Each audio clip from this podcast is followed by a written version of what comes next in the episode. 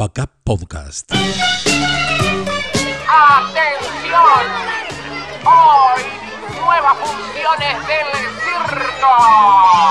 14 horas. El circo reunía, sin clases, religiones, edades o ideologías.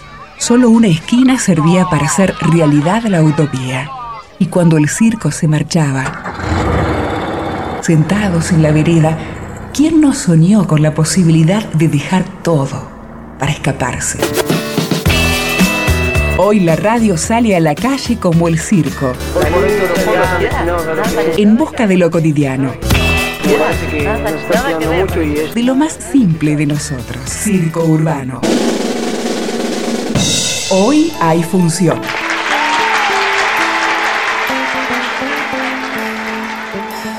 Hoy el ser marplatense.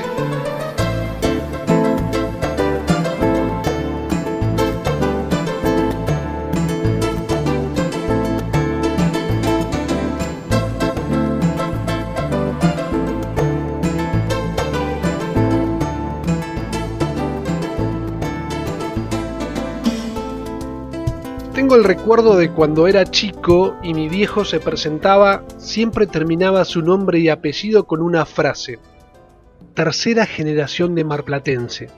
Como si eso le agregara un sello distintivo a su presentación. La identidad es un tema recurrente entre los marplatenses. En los años 80, solo 3 de cada 10 personas mayores de 50 habían nacido en Mar del Plata.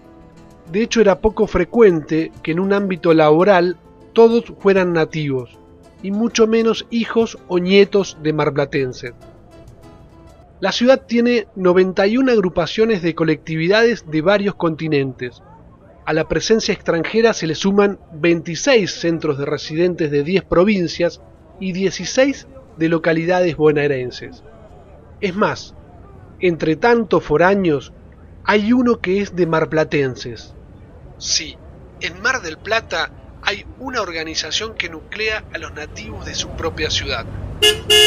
Astor Piazzolla, quizás el más emblemático representante de los nuestros en el mundo, repetía, soy argentino, pero de Mar del Plata, como si eso fuera diferente a solo ser parte de un país. Pero, ¿quién es el dueño del gentilicio? ¿El que nace o el que se construye?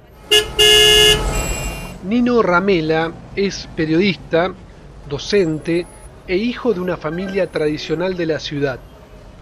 Se crió en la zona de Avenida Luro y La Rioja, cuando aún estaba muy lejos la idea de centro caótico de la actualidad. Como marplatense nativo, ha orientado su actividad pública a la recuperación de la memoria y la identidad por medio de diferentes herramientas como mentor y primer director del Centro Cultural Villa Victoria, instaló en la ciudad los ciclos de charlas con escritores, teniendo el parque de la Casa de Verano de Victoria Ocampo como escenario. Siendo funcionario, puso en práctica una propuesta pionera en la Argentina sobre administración cultural. Creó el ente de cultura de la Municipalidad de General Pueyrredón, del que fue su primer presidente. Fuimos por él, quizás el más autorizado, para que nos ayude a encontrar la respuesta sobre quién es el dueño del gentilicio marplatense, el que nace o el que se construye. Por supuesto que no es necesario haber nacido en Mar del Plata para considerarse marplatense. Una ciudad que tiene un crecimiento aluvional mayor que el vegetativo no puede darse el lujo de darle el gentilicio solamente a las personas que han nacido. Y de hecho, yo creo que es un sentimiento hay gente que es marplatense y que probablemente no lo sienta así. Yo nunca he escuchado, no sé, a Nacha Guevara o a Jorge Lanate a presumir de su condición de marplatense, que lo son. Y en cambio hay otros íconos marplatenses que no han nacido acá. Por caso los intendentes, este, muchos, eh, qué sé yo, el propio Teodoro Bronzini, que es un ícono marplatense, Ángel Roy, Helio Aprile, hay nombres asociados a la ciudad de Mar del Plata eh, naturalmente, como puede ser Alfonsín Storni, como puede ser Victorio Campo, que me parece que no son menos marplatenses que eh, Astor Piazzolla o Castañino. Creo que es una ciudad que tiene la generosidad de dar el gentilicio de marplatense simplemente a las personas que quieren serlo, a las personas que quieran la ciudad y eso también es una virtud nuestra. El acrónico NIC fue utilizado durante mucho tiempo para diferenciar a los auténticamente marplatenses de los migrados a la ciudad. Le pedimos a Nino que se explaye sobre su aplicación y significado para los de acá. Es interesante qué significa ser nacido y criado. En realidad, el acrónimo nació en las provincias del sur, en las provincias patagónicas, más precisamente las que están cercanas a la cordillera, en la intención de diferenciarse de los que eran pueblos originarios, sobre todo los pueblos mapuches de la zona. Pero yo creo que en nuestro caso, en el caso de Mar del Plata, el eh, término tiene otra connotación.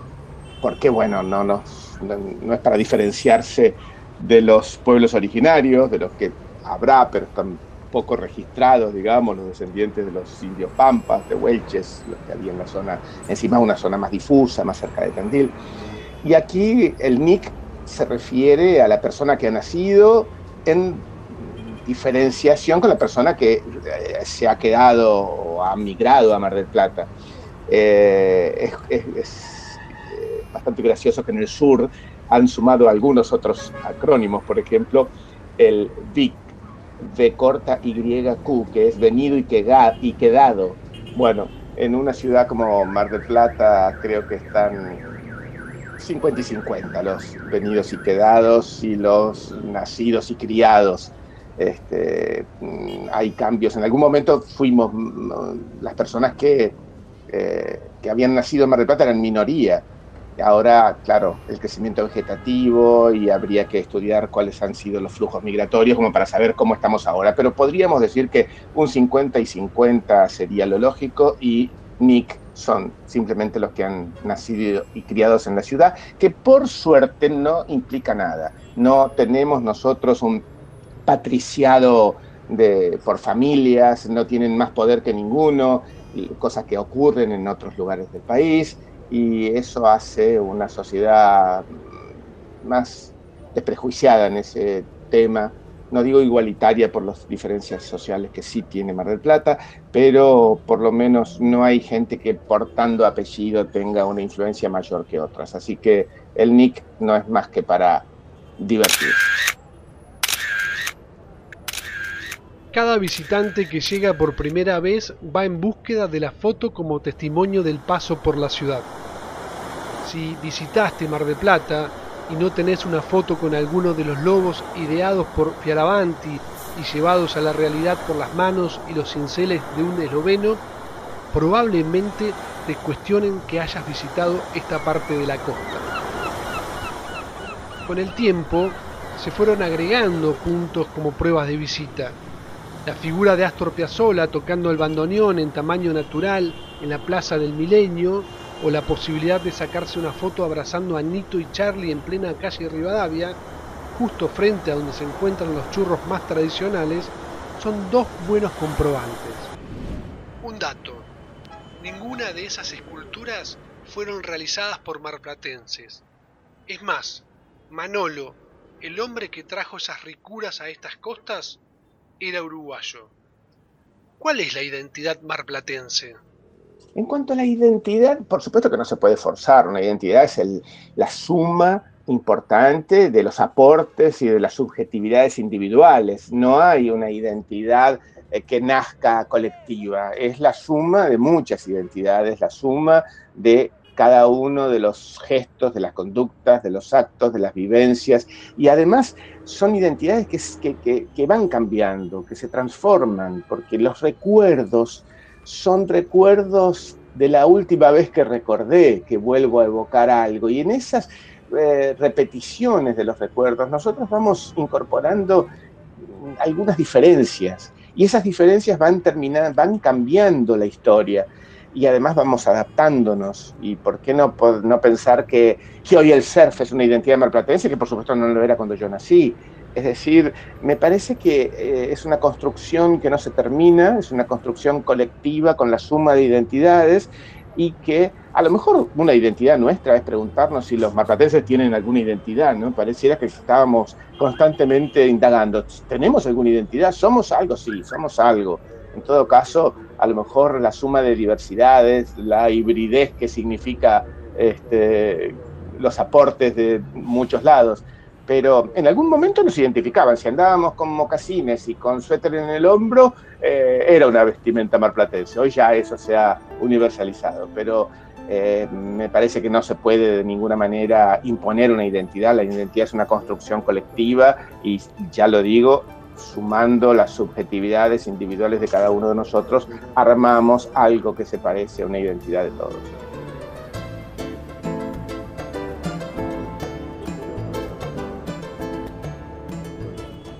La conclusión que podemos sacar en esta primera etapa es que no hace falta haber nacido aquí para apropiarse del gentilicio.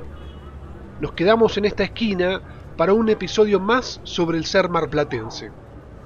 Antes de invitarte a nuestro próximo episodio, te recordamos que la música es de Milano Farenga en su versión trío.